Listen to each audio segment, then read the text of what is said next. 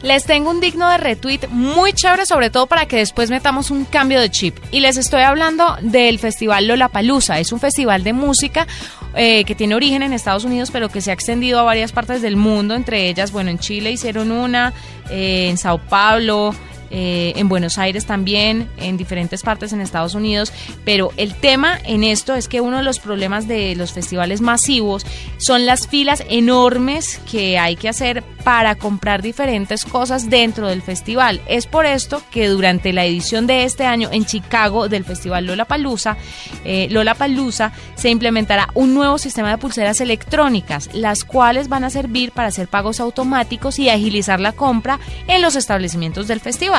Los dispositivos van a ser a prueba de agua, que me parece genial. Si, si llueve, si le echan a uno algo encima, pues ahí va a estar la pulsera perfecta, intacta.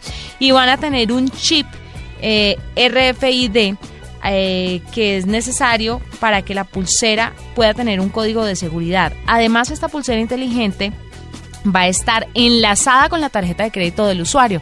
Entonces no hay que llevar plata física, ni mucho menos, ni usted cargar con sus tarjetas, sino que pasa su pulserita y de ahí le van descontando todo lo que vaya comprando dentro del festival. Ustedes dirán que yo para qué les cuento esto de un festival que se hace en otros países y no en Colombia.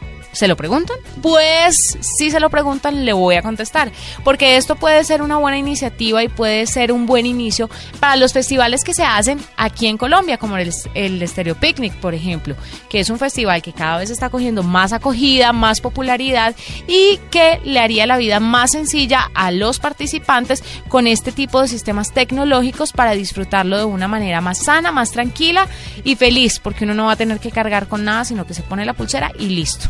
Ahí está mi digno de retweet aquí en la nube.